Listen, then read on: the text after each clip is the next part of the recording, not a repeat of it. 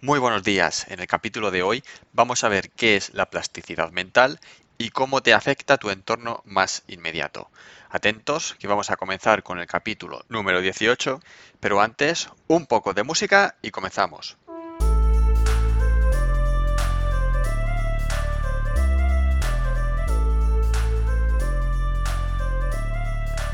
Muy buenos días a todos, bienvenidos.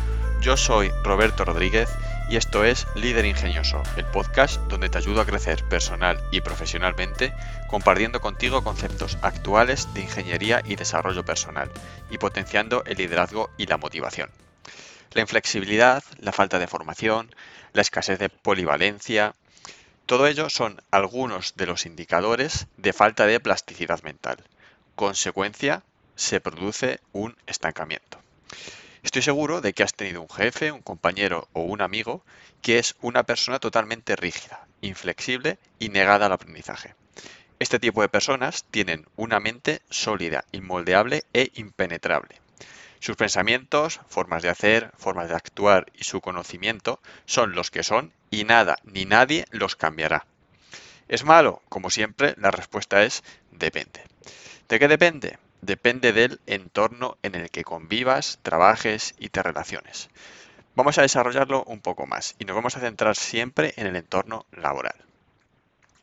Si el entorno en el que trabajas es un entorno estable, con muy pocos cambios o con ningún cambio, que tiene mucha inercia y modificar algo cuesta años, para nada es un problema que seas una persona inflexible, porque las necesidades externas de ese entorno están totalmente alineadas con la mentalidad inalterable de tu persona o de la persona en cuestión. Normalmente este tipo de entornos generan personas conformistas, acomodadas y poco evolutivas, si no lo eran anteriormente. Adaptarse a un entorno de este tipo es tremendamente sencillo y es más, esa falsa sensación de tranquilidad, estancamiento y comodidad te suele atrapar. Si me lo permitís, me tomo la licencia de daros un consejo. Huid de este tipo de entornos, creced. Sé que es muy difícil porque primero tienes que identificar que vives estancado y lo segundo tienes que atreverte a dar el paso y saltar al vacío, a la incertidumbre. Si lo tratamos mediante un símil, son personas que se están bañando en una piscina en la que el agua está siempre en calma y siempre al mismo nivel.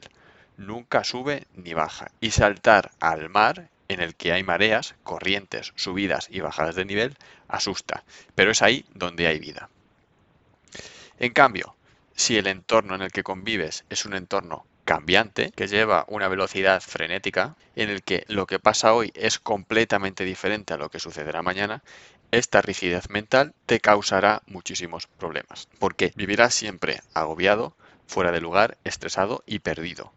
Ese entorno no es tu sitio. No te preocupes, no es malo.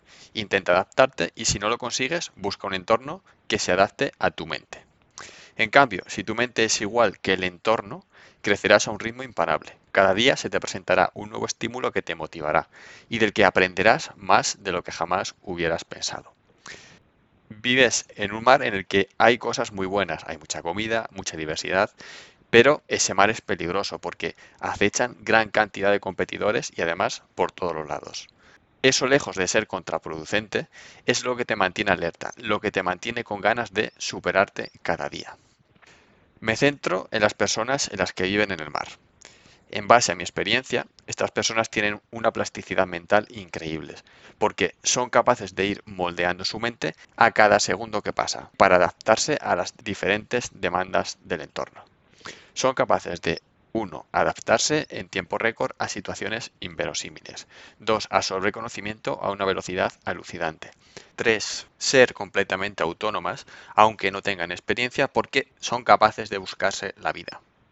Y 4. Impulsar al equipo a ser como ellos, una locomotora insaciable. Otro de los factores comunes de este tipo de personas es la gran capacidad de escucha que presentan prestan mucha atención a todas las explicaciones, críticas y opiniones. Y lo mejor de todo, son capaces de asimilarlas y además tienen la valentía de tomar las acciones necesarias para moldear su mente. Y con esto que hacen, se hacen fuertes. ¿Y tú, con qué escenario te has sentido identificado? ¿Con la piscina o con el mar?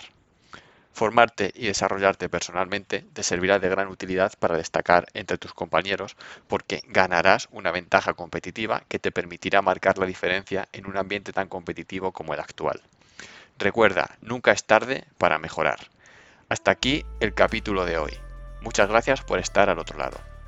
Si quieres seguir aprendiendo, dale like al podcast, comparte, deja un comentario en la plataforma en la que lo estés escuchando, Apple Podcasts, Evox, Google Podcast, Spotify y Anchor, y recomiéndalo a los amigos o compañeros a los que creas que les puede ser de utilidad.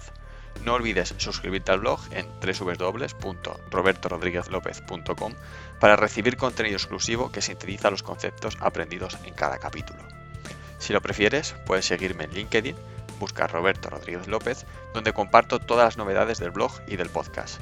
Recuerda también que puedes escribirme a través de LinkedIn, vía mensaje directo, o a través de la sección de contacto de la página web. Muchas gracias y hasta el próximo capítulo.